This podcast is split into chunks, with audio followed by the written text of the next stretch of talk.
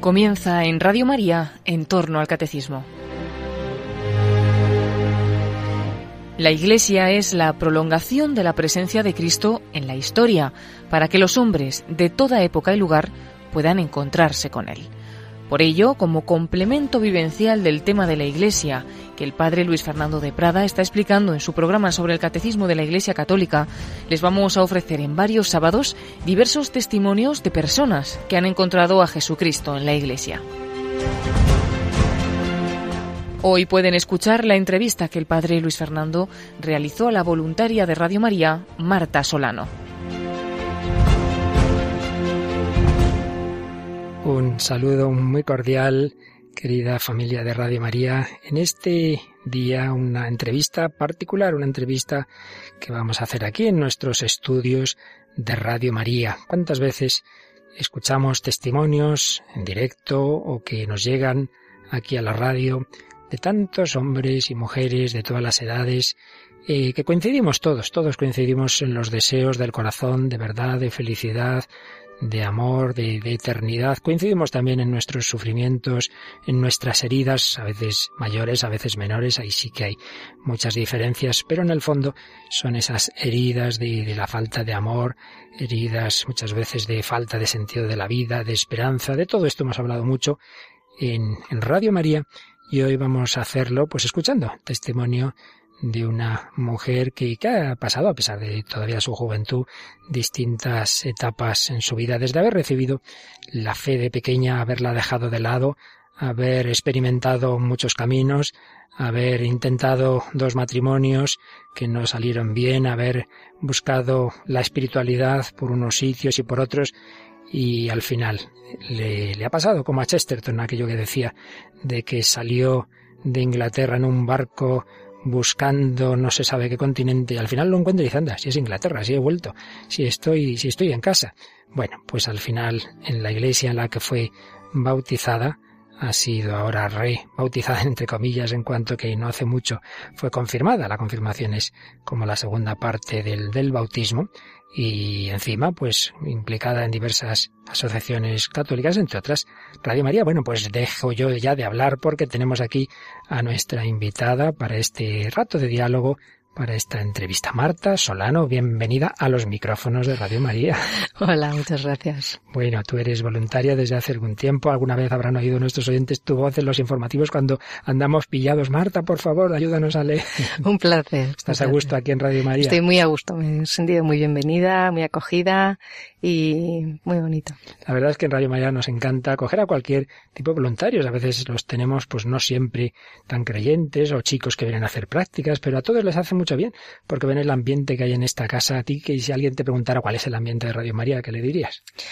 Pues es un ambiente de fe. A mí una de las cosas que más me, me impactó fue la capillita de en medio. O sea, es, es realmente lo que irradia todo. Y veo, veo a las personas que van a rezar y salen y no dicen nada, pero, pero es lo que equilibra todo, desde luego. ¿Y de la forma de ser de las personas? ¿Qué, qué, qué te ha parecido? Pues me ha parecido mmm, alegres, mmm, eh, muy profesionales al mismo tiempo. O sea, hay, hay mucho voluntariado, pero me ha parecido muy bien, muy estructurado, muy. Nos alegramos mucho, Marta, pero hoy, hoy ya no estás ahí ayudándonos a escribir, a redactar, sino, sino que te vamos aquí a, a hacer un tercer grado, ¿verdad? Que, que a lo mejor, pues dice, ay, qué nervios, qué nervios. No, el Señor te iluminará para ser instrumento para que otros, porque a fin de cuentas, como yo decía antes, cada vida es cada vida, pero también hay muchas cosas comunes en todos nosotros. Y bueno, pues por hablar de tu relación con Dios, de tu, tu, tu vida en relación con, con el Señor y con, y con lo que es, el Señor en el fondo, que es la verdad, la felicidad, el amor, pues cuéntanos un poquito desde tu infancia. Tú fuiste educada inicialmente en la fe católica, ¿verdad? Sí, sí, sí. La verdad es que, eh, pues, nací en una familia católica, eh, tengo de, incluso varios tíos eh, sacerdotes, una tía carmelita, eh, y un ambiente católico, pues, no, normal, iba a decir normal, ya no es normal, ya no, pero ya no es normal, ¿no? ya no está normal, pero en Pero ese no momento y, y, realmente lo empiezo a valorar ahora, para entonces me parecía lo normal, ¿no? Y fui a un colegio eh, católico, tenía mi clase de religión, hice la comunión encantada con mis amigas y, y luego ya pues vino la adolescencia y ya me fui separando, ¿no? Ya cuando tenía 14, 15 años, aún estando todavía en el colegio, eh, pues eh, ya era un ambiente donde no era necesario ir a misa, no era necesario estar en un grupo eh, que al final te apoya en esos momentos, ¿no? Y, de, y, bueno, pues me fui separando y... ¿Pero tienes algún recuerdo de esa infancia religiosa, algún momento especialmente que te llamara la atención, relación con el Señor o así? Sí, bueno, hubo un, un, recuerdo un momento eh, donde el profesor de religión, estábamos en la capillita y nos preguntó qué, qué, qué sentíamos ¿no? con, con, la Eucaristía. Y yo recuerdo decir eh, pues una luz, una luz por dentro. Y recuerdo todos mis compañeros, menos uno. Eh, y menos el, el sacerdote, claro, se rieron se rieron y, y, me impactó, me impactó que se rieran y probablemente luego ya no volví no solo a comentar mis experiencias, sino um, ni siquiera a reflexionar sobre ellas, que uh -huh. o sea, ahora que ya soy mayor y ya puedo comentar lo que sea, claro. hasta aquí en la radio. Aquí, hasta aquí en la radio, claro que sí. Bueno, pues sí, Señor te iba dando esa luz, pero como tantas veces ocurre la adolescencia, la juventud, uno va dejando eso atrás, se mete en ese mundo de la diversión fácil. Eh, ¿Cómo fuiste viviendo esos años de juventud? ¿Qué es lo que buscabas y, qué quedaba de la fe? Pues eh, yo tuve una adolescencia bastante fuerte. Eh, probablemente tenía mucha sed de Dios y lo, tra y lo viví como, eh, pues tengo que buscar y buscar y buscar y busqué donde no era. Entonces, eh, entre eso y, y que el ambiente pues facilitaba y tal, pues, pues, pues eso, viví la adolescencia, la noche, las fiestas, Madrid, lo, no, no, sé cómo se imagina. Sí, sí, sí, podemos imaginar. Y luego, y luego entré eh, ya en la universidad y en la universidad pues como tampoco tenía ningún mis amigas tampoco eran católicas ni eh, pues entré en un, ambiente más intelectual eh, donde yo ya me gustaba mucho leer me gustaba mucho profundizar y ya mm, eh, profundizaba en, en, en, la parte filosófica. O sea que ahora cartas vistas sí sí veo que tenía ahí eh, sed de buscar en algo más que en la noche o en la fiesta, eh, pero pero no, no, no me llenaba nada. De hecho, cambié varias veces de carrera porque crees que vas a ciencias, pero entonces mm, te falta algo de letras y entonces tampoco eres de letras, entonces me metí en empresariales, entonces ya llevaba varios años en la universidad y entonces, claro, estás un poco perdido, pues yo perdida del todo. Y entonces acabé, acabé yéndome al extranjero lo cual me vino muy bien porque sales de contexto. Estuviste en Estados Unidos, ¿verdad? Sí. Estudiaste lo que sería aquí comunicación. Sí, estudié comunicación y, y tampoco profundicé en, en, el área espiritual porque estaba en una universidad no pública, porque no son públicas, pero no era religiosa, ¿no? Eh, Aunque me contabas antes de entrar en antena que ahí seguía habiendo esas semillas que habías recibido antes, que si te compraste una Biblia, que si un día te invitaron a un grupo de Biblia y fuiste, que si un pobre. Sí, sí, sí. Sí, eh, pues son cositas que fui olvidando luego con el tiempo, pero ahora mm, que mm, tengo esa relación con, viene el recuerdo y digo, eh, mm, pues recuerdo una vez eh, en casa donde efectivamente habían estado esas semillas eh, de cristianismo el Señor siempre había estado identificado con, con el pobre, el necesitado, había esa, esa parte de, de amor, de caridad social. Y, y, recuerdo estar andando un día por, por Boston y, y ver a, a un mendigo y decir, es el Señor. Y yo había seguido andando y decir, tienes que volver. Y ni había pensado en la iglesia, ni había pensado en nada. Eh, eh, y volví Dije, pero no, ni, ni, ni, reflexionando en una relación personal, ni en, ni en lo sobrenatural de la historia, simplemente vuelves y ya no estaba. no. Pero son cositas que, que luego con el tiempo eh, me he dado cuenta que, que efectivamente, aun por muy perdido que estés, el Señor va haciendo sus apariciones, ¿no? Sus, sus tequiña, tequiña el ojo, ¿no? Y, y bueno, sí, eh, también cuando llegué allí no tenía todavía, estaba montándome, eh, alquilé un pisito para empezar la universidad, busqué una compañera y tal. Lo primero que me compré fue pues un aparato de música, ¿no? Porque, y, y una Biblia. Eh, claro, ahora tiene otro sentido. En ese momento era simple, era eh, un poco inconsciente, ¿no? Y es una Biblia que leí, leí, subrayé, pero era yo conmigo misma y probablemente desde mi punto de vista del momento intelectual, eh, Sí, sí, pero bueno, el Señor va, va, preparando el terreno. Vuelves de Estados Unidos y ya llega el momento de irse asentando un trabajo, una familia. ¿Qué pasos das ya cuando vas entrando en la segunda juventud, digamos? Pues una segunda juventud eh, con ganas eh, de, de, de sentar de asentar, ¿no? De, porque cuando te casas y te dispones a tener niños, eh, dejé el trabajo para estar con mi familia, o sea, la, la intención era eh, con ganas de establecer un hogar, ¿no? Pero, pero bueno, pues evidentemente ni lo vivía desde un, desde una perspectiva espiritual y ni cristiana, ni, ni bebía de la fuente que había que beber, ni se gestó ahí un, un núcleo de amor como es la familia, ¿no? Y, y bueno, y me divorcié a los seis, seis años. O sea que... ¿Qué crees tú que, más allá de, cosas que evidentemente ya son personales y, y, de la otra persona, pero de tu parte, ¿qué, ¿qué, te faltaba? ¿Te habías preparado ese matrimonio? ¿Qué buscabas? Eh, pues bueno, me enamoré, no buscaba nada. De, de repente tienes una atracción eh, que va más allá de lo que estás habituado y lo, o lo confundes o sientes que puede ir por ahí. O sea, no, yo no digo que no fuera lo correcto. Evidentemente no hice lo correcto con aquello, pero, pero sí es una llamada eh, interior a hacer algo más con eso, ¿no? Entonces eh, dije que sí. Eh, luego he podido ent entender que había otras atracciones, había otras razones que me hicieron elegir esta pareja, que no reflexionamos, no hicimos el cursillo prematrimonial, no sabíamos lo que implicaba el matrimonio, no lo cuidamos, ¿no? Porque, claro, luego, ahora que ya soy más anciana. anda, anda. no, ves que todas las relaciones eh, hay que cuidarlas. Claro. Y, y bueno, pues nosotros no la cuidamos. O sea, y evidentemente lo que no se cuida, eh, pues no sale. Y me decías tú ahora que estás estudiando ciencias religiosas que te das cuenta, pues eso, bastantes años después, de que no sabías lo que era realmente el matrimonio cristiano, porque sí que os casasteis por la iglesia, además uno de tus parientes religiosos, sacerdotes, os casó, ¿no? pero no tenías idea lo que realmente es el matrimonio, ¿verdad? No, eso me ha sorprendido, me ha sorprendido ahora que, que he profundizado en lo que significa y que lo he profundizado no intelectualmente, sino también pues desde mi relación con, con el Señor. y, y y, y claro, me ha, me ha, impactado. O sea, digo, es que no tiene nada que ver con lo que es un matrimonio cristiano.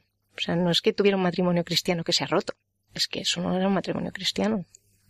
Es mi impresión. O sea, entonces, eh, yo creo que es un gran tesoro el sacramento del matrimonio, pero hay que ser conscientes de la medida de lo posible.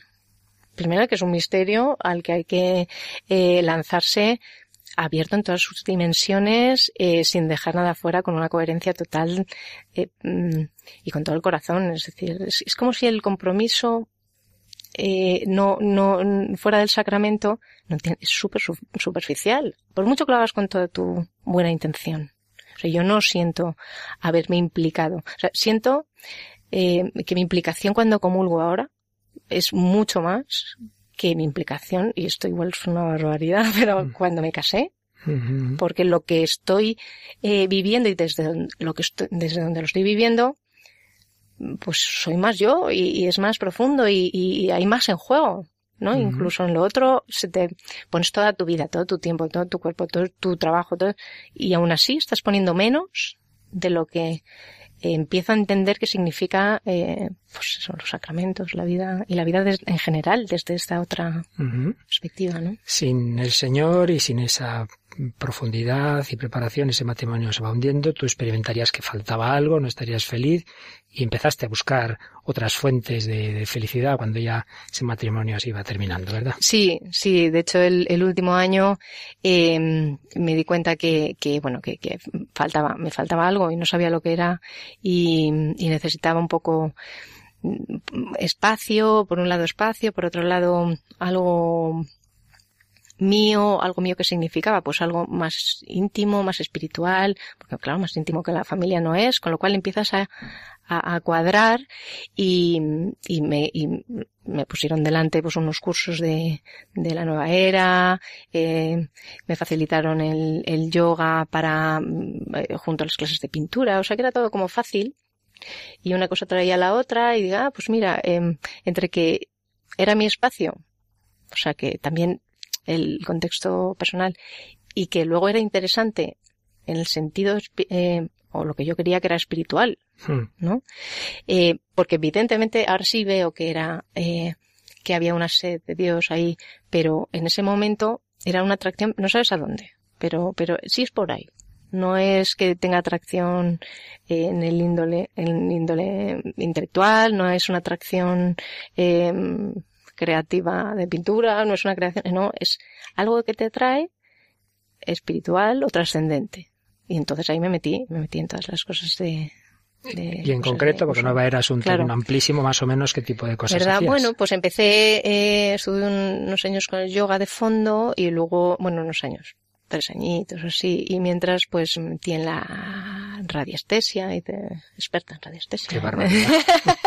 no, en esas cosas de pues eso, las piedras, las energías de la naturaleza, las casas, el feng los cristales, las cartas. Oye, ya aquí en la radio no me hagas nada de esto, ¿eh?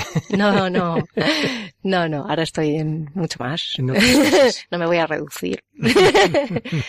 No, no, no, estaba buscando, ¿eh? Realmente no me metí tampoco en ninguna profundidad porque no me parecía, en ese momento, mm, no me parecía que estuviera haciendo nada, ni contra nadie, ni había, o sea, el criterio de estás metiéndote con alguien, eh, o estás haciendo daño a alguien o a uno mismo, o es tal, no, no, no había nada ahí, eh, aparentemente, eh, destructivo y, y, de hecho aprendí muchas cosas y conocí a gente muy maja, o sea que, que, que, que, bueno, pues es el camino que yo tuve para mm, de transición, no sé para qué, pero... Una transición en la cual ya definitivamente te separas de, de, tu marido, incluso veis el tema de la nulidad canónica y os, ellos lo conceden, ¿verdad? Sí, sí, nos lo concedieron en, en un año y pico. Y entonces, en ese momento, ¿por dónde sigue tu corazón, tu búsqueda? ¿Qué pasa con esto que nos estás contando de la nueva era? ¿Hasta qué punto te llena, no te llena? ¿Qué, qué, mm. vas descubriendo de positivo o de negativo? Bueno, eh, la verdad es que duró poco. Mm. Duró poco porque eh, pues no, no era lo que estaba buscando. Entonces era divertido, si se quiere llamar así. Eh, mezclas mucho también la parte de comer sano. O sea, hay muchas cosas que quizás mm. son buenas, que no tienen nada que ver con esos, pero que en ese entorno se cuidan mucho. Entonces se mezcla, ¿no? Em, y, y en un momento dado me encuentro con las religiones orientales. Y ahí digo, ah, esto es otra cosa. Es otro nivel de profundidad, me llama más y entonces, pues de una manera natural, no como rechazo, sino porque me, me, atraía más ese, ese campo de investigación y, y, enfocaba mucho, por ejemplo, la parte contemplativa. Eh, el budismo hablaba del, tocaba el tema del, del sufrimiento y tal, y yo me fui más por el Vedanta, ¿no? La parte intelectual, la parte de la no dualidad, el contemplar, y tenía un punto de eh, estoicismo intelectual de alguna manera que mm, parecía eh, sanador, o sea, eh, tener un, un autocontrol de los pensamientos, una capacidad de hacer silencio, una, un comprender cuando tus emociones están dominando, muchas cosas muy atractivas mm, que parece que están solo ahí porque es lo que a mí en mi camino se me había presentado, ¿no? Entonces eh, empecé a vivir la parte atractiva y positiva que tenía o que, tenían esos, esa línea de, profundización. Lo que pasa es que se me quedó corta. Se te volvió a quedar corta y eso nos lo vas a seguir contando en un segundo, pero vamos primero a dar gracias al Señor de cómo pues se va sirviendo de, de tantas circunstancias en la vida, muchas veces de cosas pues que tienen mucho de erróneo, pero que a veces son eso, un paso, un paso intermedio en el acercamiento a Él. Y pedimos por tantas personas, bueno, todos en el fondo buscadores de la verdad y de la felicidad, como Marta Solano.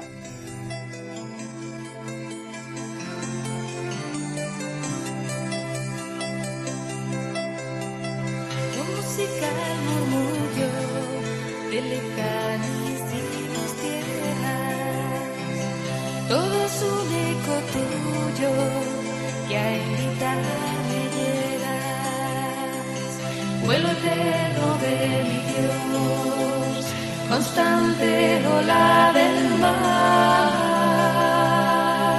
que a tocarme llegas para luego volverte a marchar. El sol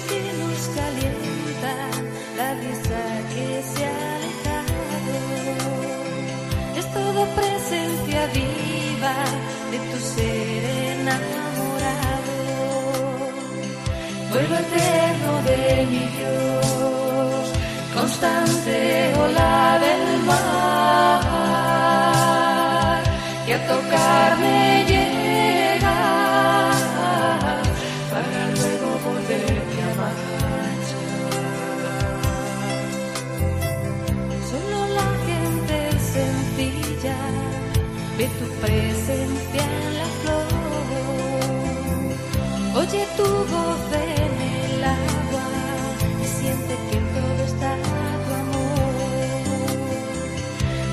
eterno de mi Dios, constante ola del mar, que a tocarme llega para luego volverte a Tu murmullo es el viento que me dice muy bajito que tu amor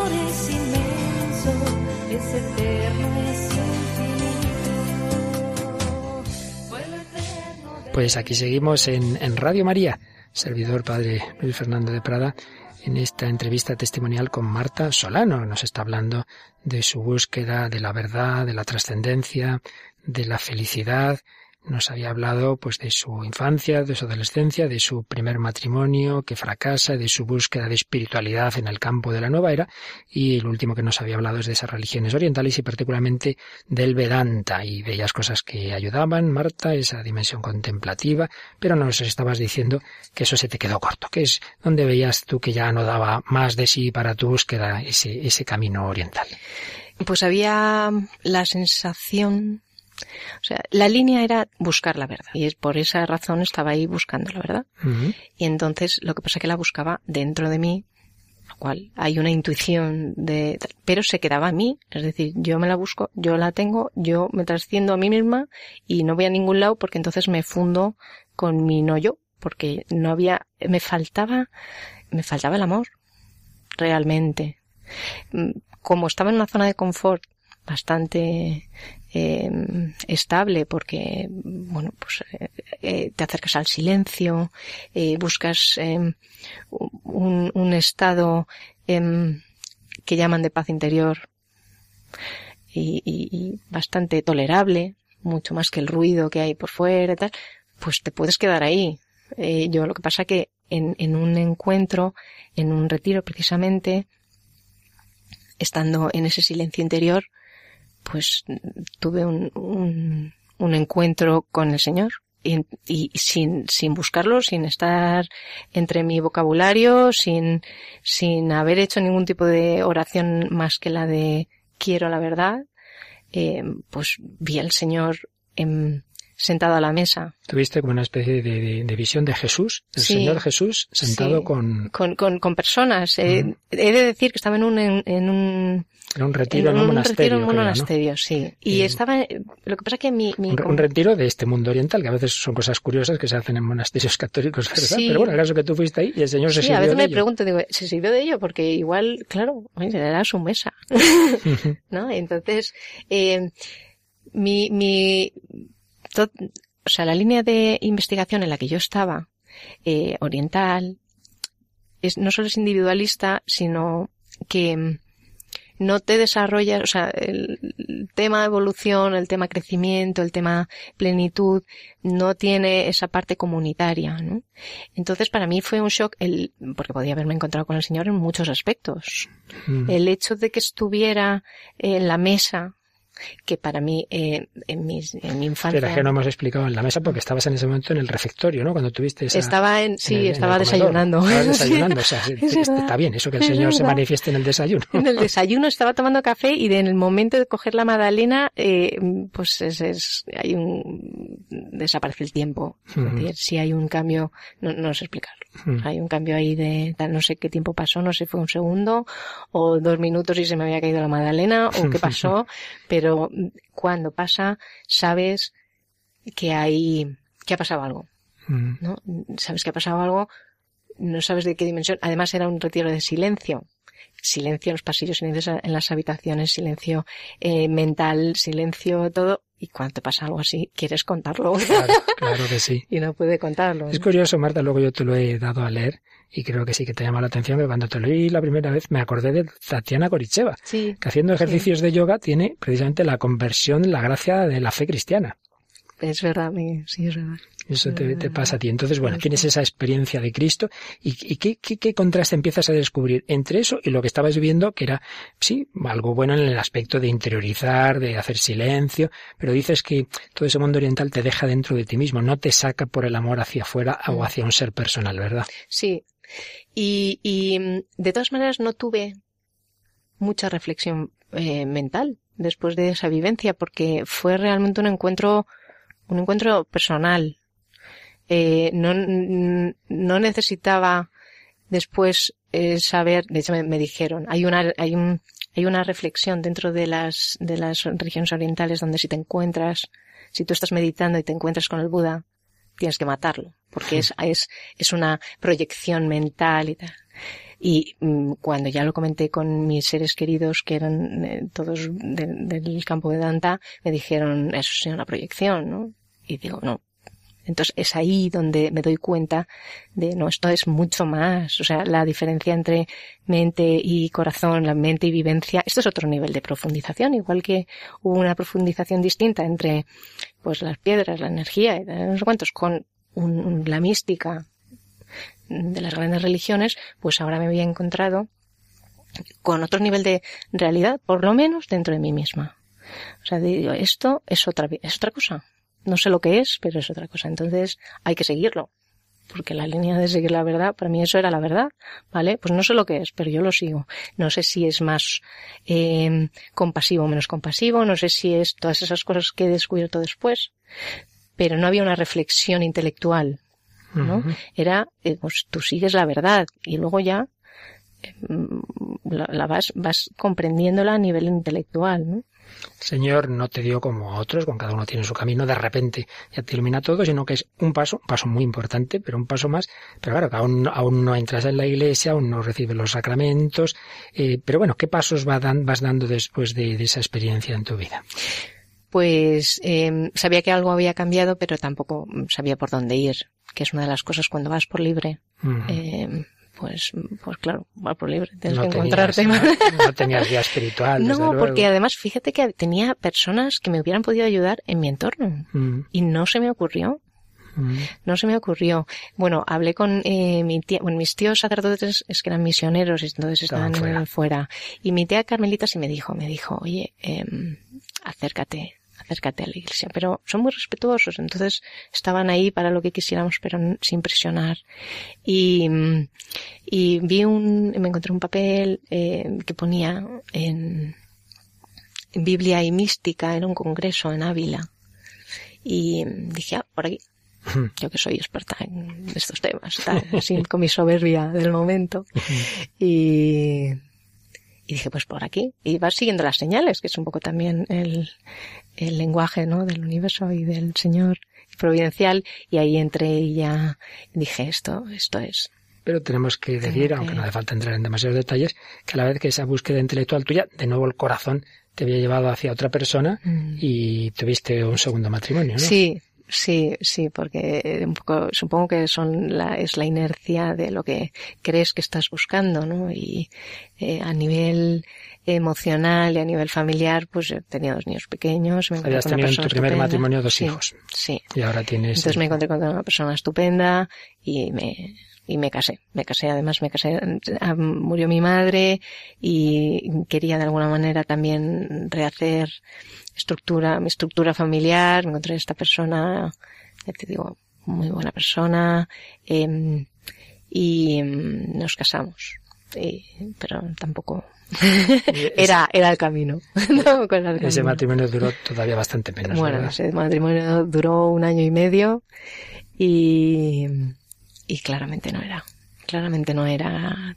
Pero bueno. Y también vieron enseguida en el tribunal la nulidad, Sí. causas psicológicas, Sí, sí. etcétera. Ya mis amigas me ahora se ríen y dicen, tú, padre, tú, vamos.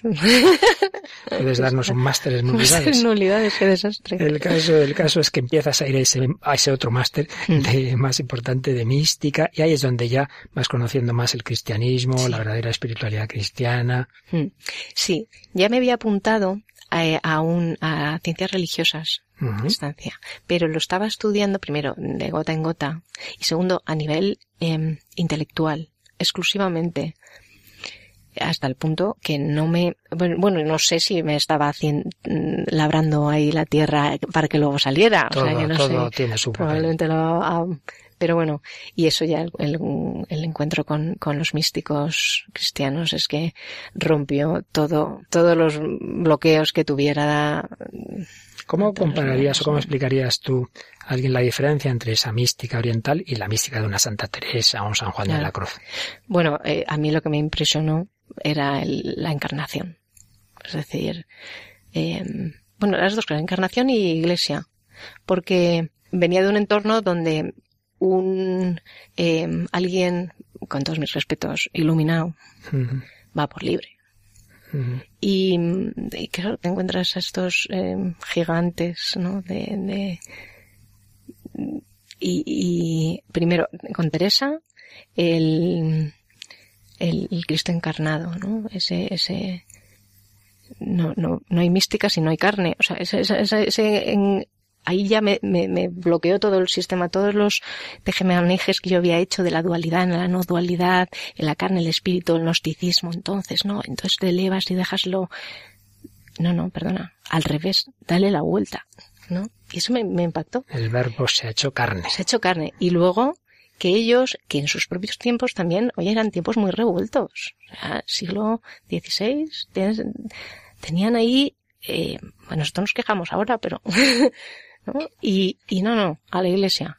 Y como en mi vivencia también fue muy Martita a la iglesia, desde dentro, ¿no? De- desde ese, aunque, aunque luego fue muy progresivo, sí debo, o sea, sí, sí me, me, desde ese encuentro hay un punto de voz interior donde es como, por aquí. O sea, aquí ya no. Esto sí, esto no. Entonces, de por ejemplo, era como Martita a la iglesia. Y yo me rebuchaba. Yo, no, bueno, hombre, pero a la iglesia a ratos, a la iglesia, bueno, tampoco hay que ponerse así, a la iglesia con la parte de la iglesia que, Mm. que, que me encaje, no con toda. Y era como, no, tú a la iglesia. Y ve descubriendo poco a poco, ve descubriendo lo que significa ponerte de rodillas, ve descubriendo lo que significa el rito, pero no tú como rito, sino entrar en el rito, entrar en el misterio. Ve lo que significa, tienes que verlo todo con ojos nuevos. Entonces fue como empezar a andar, o sea, desde el principio. Entonces la parte eh, de en- encarnación y la parte comunitaria, pues son, siguen siendo, ¿no? Los dos eh, grandes misterios distintos a mi vivencia anterior. Y ahí es donde, siempre por supuesto seguimos caminando hasta el cielo, no faltaría más, pero ahí es donde ya dices, esto es lo que yo buscaba desde pequeña, aquí está la verdad, como dijo Edith Stein Santa Teresa, aquí está el camino de la felicidad y del amor. Sí, sí, total. Sí, total. Y, y con lo, luego ha seguido siendo cada vez que creo que estoy a dos metros del suelo eh, levitando diciendo qué afortunada soy, cómo lo vivo, o sea, destilas esa alegría que no viene de ti, em, da igual lo que esté pasando en tu vida, que el de al lado dices, oh, cómo te veo y tal. Em, no, siempre hay 20.000 vueltas más. O sea, me Mm. doy cuenta, de repente, de- bueno, de hecho, descubrí luego los sacramentos uno a uno. Dinos algo de, de esos sacramentos. sí. Em, pues mm, la propia Eucaristía. Recuerdo leer un libro cuando estaba todavía en esa transición donde mm, decía no no hay que leerlo con el hemisferio con el hemisferio eh, derecho o sea no el izquierdo que es el que el racional sino el derecho y alguien que me estaba leyendo desde ahí, que me estaba sugiriendo desde ahí que me aproximara a la Eucaristía, y dije, ah, pues mira.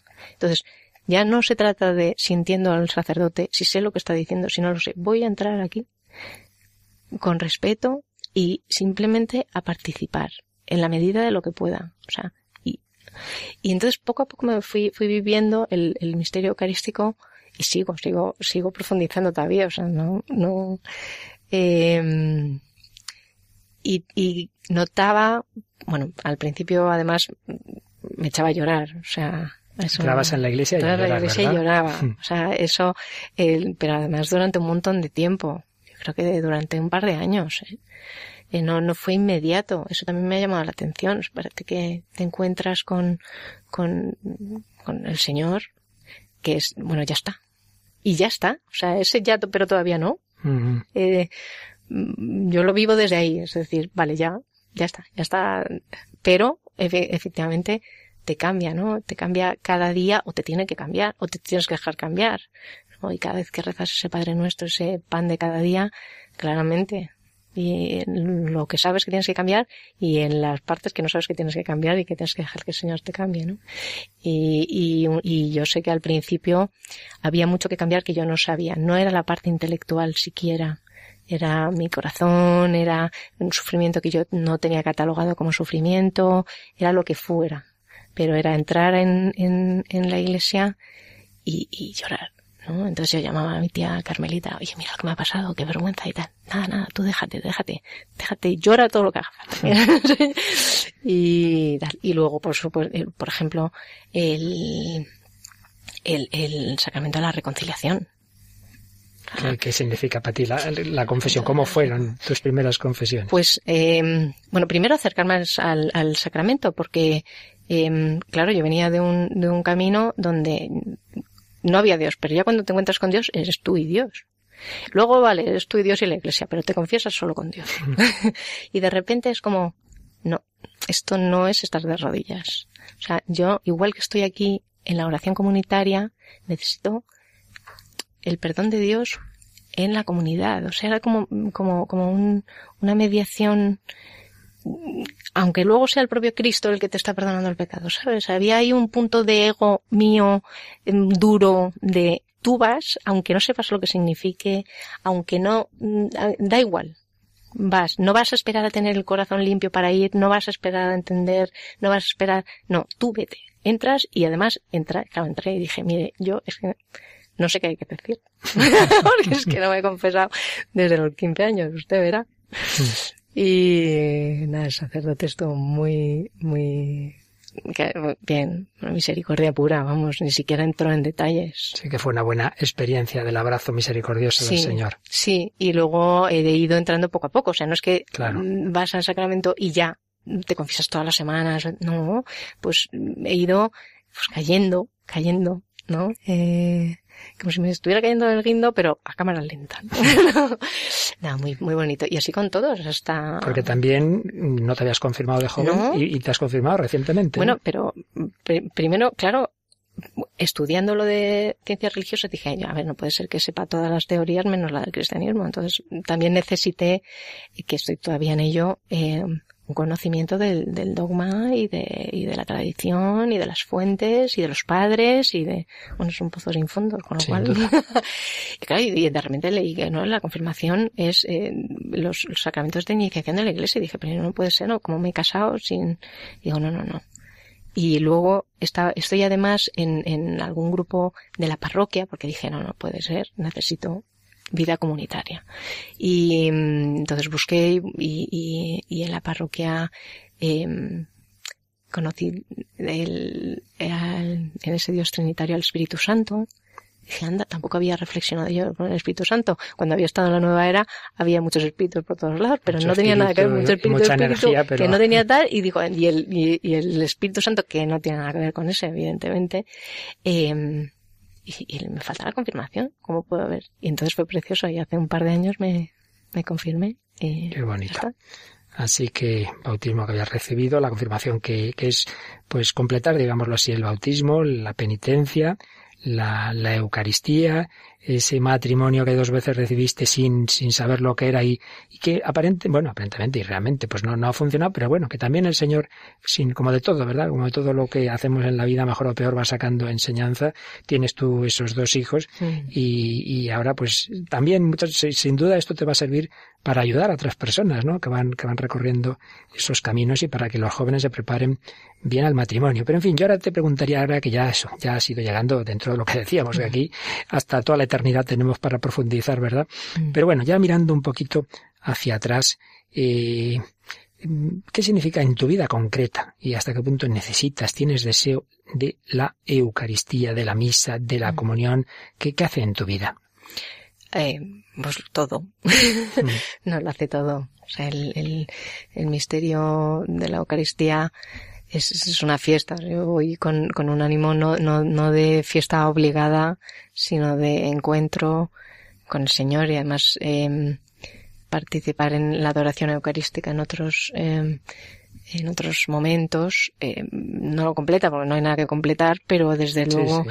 me mantiene en la Eucaristía, ¿no? El- y ese, y ese eh, conocer y saber que cuando sales el Señor sigue ahí, em, es- esa vivencia con el, con, el Señor sacramentado, Claro que sí. Pues vamos a quedarnos un momento también nosotros en, en oración, dando gracias al Señor de eso, de su presencia, de su cercanía, de que le tenemos corporalmente incluso en, en todos los sagrarios del mundo y a veces en exposición para hacer esa adoración como la que ahora mismo nos comentaba Marta Solano.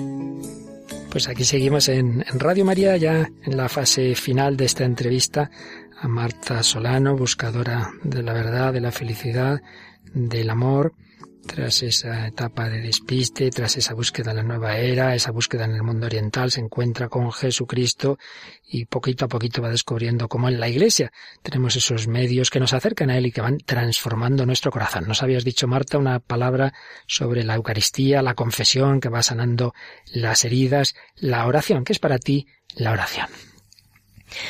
Es, eh, la oración es estar con, con el Señor, es esa comunicación que a veces es hablada, a veces es silenciosa, muy presencial. O sea, yo eh, no, no, concibo una oración hablada si no tiene por, si, si, no es a la par o tiene un espacio de silencio. Igual que en un espacio de silencio hay que presentarse. ¿no? Eh, es, es, estar con el amigo. Sí. ¿Y, y, y, la buscas, notas si un día te, te es difícil sacar un rato de oración? Sí, sí, sí.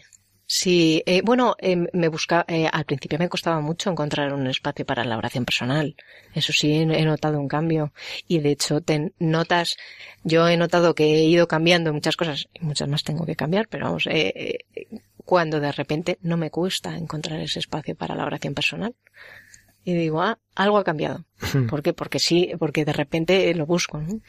Y como bien has señalado, la espiritualidad cristiana no es intimista, no es individualista. Esa oración, esa Eucaristía, tú notas que te va cambiando tu relación con los demás, tu corazón cambia eh, de un corazón duro quizá a un corazón misericordioso. ¿Tú experimentas ese cambio sí, fraterno? Absolutamente, absolutamente no, no, es que no, no, no concibo. Es que incluso alguna vez eh, que he tenido en la vida, claro, en la oración es lo que hablas con el Señor.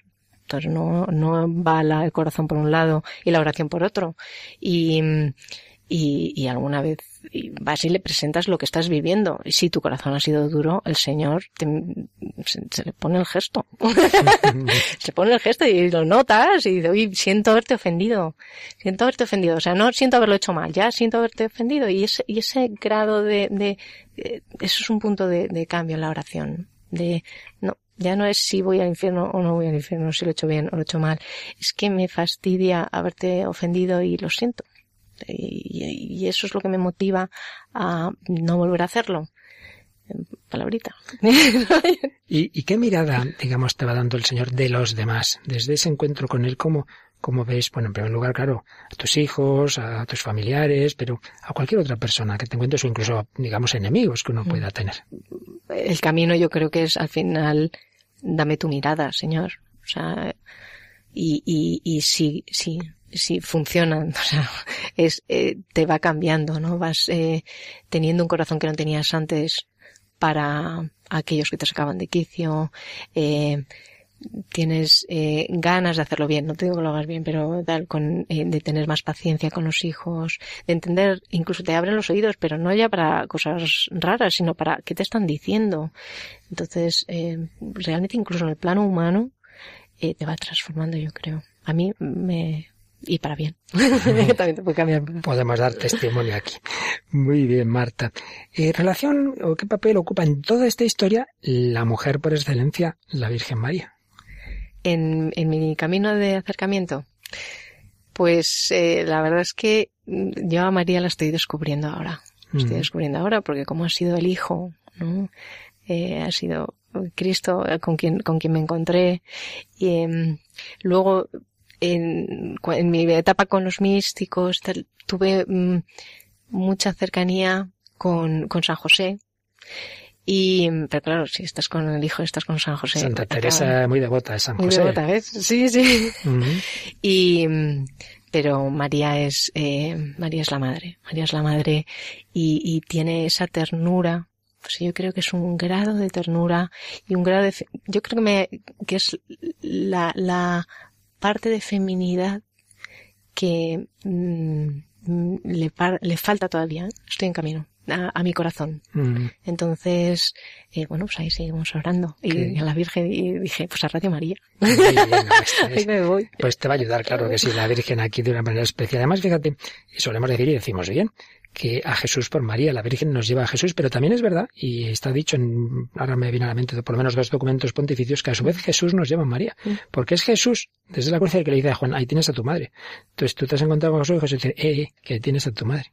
Así que venga, acude a ella, acude sí, a ella. verdad, verdad, eso es ¿Verdad que sí? bueno, pues a seguirla buscando, a seguirla buscando. Y, y Marta, ¿qué le dirías tú después de esas experiencias que tú has tenido a unos jóvenes que creen tener vocación matrimonial? ¿Qué consejos les daría para, para preparar y, afrontar bien esa, esa vocación matrimonial? Eh, pues la importancia de, que sepan qué significa, o sea, que, se acerquen a la iglesia y, pregunten el verdadero significado y luego vean si están dispuestos, ¿no? Dispuestos a, entregarse eh, y a formar parte de esa entrega eucarística y a comulgar y a formar un mismo cuerpo en el cuerpo del Señor y a que su cruz diaria luego sea tengan que agarrarse a la cruz del Señor para salir adelante y que no se trata de, o sea, es que es tan grande, tan grande, tan maravilloso que es realmente una bendición, pero hay que saber dónde te metes creo. Sí, sí, sí, está, está, claro. Y de hecho la Iglesia lo está insistiendo mucho últimamente, que nos pasamos seis, siete, ocho años de seminario para ser sacerdotes y para casarse, nada, un mes. Bueno, no, no. Dos charlitas. Digo, bueno, esto no es serio. Esto, no. esto es para toda la vida que, que, implica no solo a dos personas, sino a las que puedan sí. venir, ¿verdad? Toda y luego hay, hay, hay, en las parroquias hay, en algunas, vamos, eh, hay TVs matrimoniales, o sea, de seguimiento, de tal. Yo creo que esas cosas también sirven, ¿no? Claro, porque también... como antes decías, no solo que casarse, hay que cuidar. Hay que cuidar, hay que cuidar todas las relaciones y eso, pues más, ¿no? Bueno, pues ya las últimas preguntas clave que solemos hacer en estas entrevistas. Bueno, la, la fundamental. ¿Quién es para ti Jesús de Nazaret? Jesús es, es, es el Señor, es Dios. ¿No? Yo me acuerdo en ese primer, eh, ya me había encontrado con él, ya estaba en, el, los eh, cursos de mística, ya estaba no sé cuántos y aún así, yo recuerdo ese donde dice Jesús a Marta, que es mi nombre, ¿no? Uh -huh. Pero tú, ¿quién dices que soy yo, no? Y a mí me resonaba esa parte, y era como, pues señor, yo no te puedo decir que eres el Hijo de Dios, porque porque es que no te lo puedo decir todavía y ahora sí te lo puedo decir, ¿no? Para mí es el Hijo de Dios, es, es eh, una de las tres personas de la Trinidad, es el amigo, es la fuente del amor y es el camino, la verdad y la vida. Eh, para mí es muy importante que no sea la meta, sino que sea el camino. Es, eh, ¿Y, es el Señor. ¿Y es posible enamorarse? Estoy absolutamente enamorada. absolutamente, ojos, absolutamente. Es, es, sí. Sí, es un camino de enamoramiento y sales luego en la radio hablando. Dices, Dios mío, ¿quién te mandaría a ti? Pues eso, eso es el enamoramiento, ya no lo piensas, ya estás ahí, ¿no? Y lo cuidas y lo dices y te expones y te abres y dices, y para terminar, Marta, eh, tú has vivido en los dos lados, digámoslo así, fuera de la Iglesia, fuera de Cristo, ahora dentro, y solemos aquí también por reflexionar mucho sobre esos temas comunes a todos los hombres, el amor, la felicidad, la libertad. ¿Tú cómo compararías ahora cómo se vive el hombre estas realidades? ¿Es más feliz con Cristo, más libre? ¿Es posible el amor con él? Bueno, es evidente que se deduce que sí, todo lo que nos has contado, pero bueno, tú ahora cómo comparas mirando hacia atrás. Bueno, eh, yo lo comparo como si estaba muerta y ahora estoy viva. Entonces, a partir de ahí, el, no, no son comparables. Lo siento. O sea, no, no, no hay, no es que es una cuestión de, de grado. No, es una cuestión esencial. Entonces, eh, ¿puedo comparar si antes eh, era capaz de amar o no? No, no. yo, o seguramente otros sí, ¿eh? O sea, que no digo tal, pero yo eh, no sabía amar y ahora estoy no sé si sé o no, pero esto, sé amar cuando estoy en oración con el Señor. Y si no, no amo. Eh, sé, es como el punto, es como el centro de gravedad de todas las vivencias, de lo que es la felicidad, de lo que no es, de cuando llueve, de cuando no llueve. Es que no, no, no sabría separarlo. Y has experimentado no, también, digamos, la libertad, es decir, que tenemos esclavitudes de las que solo el Señor nos libera. Sí, sí, claramente. Y, y si no, se las pongo en el altar. sí, porque todo lo puede. Entonces, eh, en todos los niveles de la vida, de las pasiones o de las eh, ganas. Eh, hay una cosa que dicen los místicos o Santa Teresa, que creo es el término engolosinar, ¿no? y, y me encantó, me encantó porque ese ayudarte a ser más libre pasa por ir cambiando lo que te apetece, ¿no? Entonces ya eh, lo que te apetece incluso eh, a nivel de todas las pasiones y de todos los apegos. Mm. Evidentemente es mucho más fácil desapegarte de las ganas de leer un libro que de, de una droga. Sí. Yo qué sé. Entonces, eh, pero te, te va eh, cambiando en lo pequeño y en lo grande y en Y así, pues el Señor nos lleva a su amor, nos lleva a la felicidad. Marta Solano, muchísimas gracias por abrir tu corazón en los micrófonos de Radio María, no solo por trabajar aquí escondida muchas horas, sino por hoy hacerlo así para que otros también puedan encontrar al Señor, ¿verdad? Muchas gracias. Pues así terminamos esta entrevista, queridos amigos. Muchas gracias a todos vosotros también.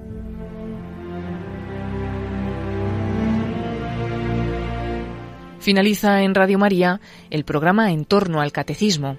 La Iglesia es la prolongación de la presencia de Cristo en la historia para que los hombres de toda época y lugar puedan encontrarse con Él. Por ello, y como complemento vivencial del tema de la Iglesia, que el Padre Luis Fernando de Prada está explicando en su programa sobre el Catecismo de la Iglesia Católica, les vamos a ofrecer en varios sábados diversos testimonios de personas que han encontrado a Jesucristo en la Iglesia. Hoy han podido escuchar esta entrevista que el padre Luis Fernando de Prada realizó a la voluntaria de Radio María, Marta Solano.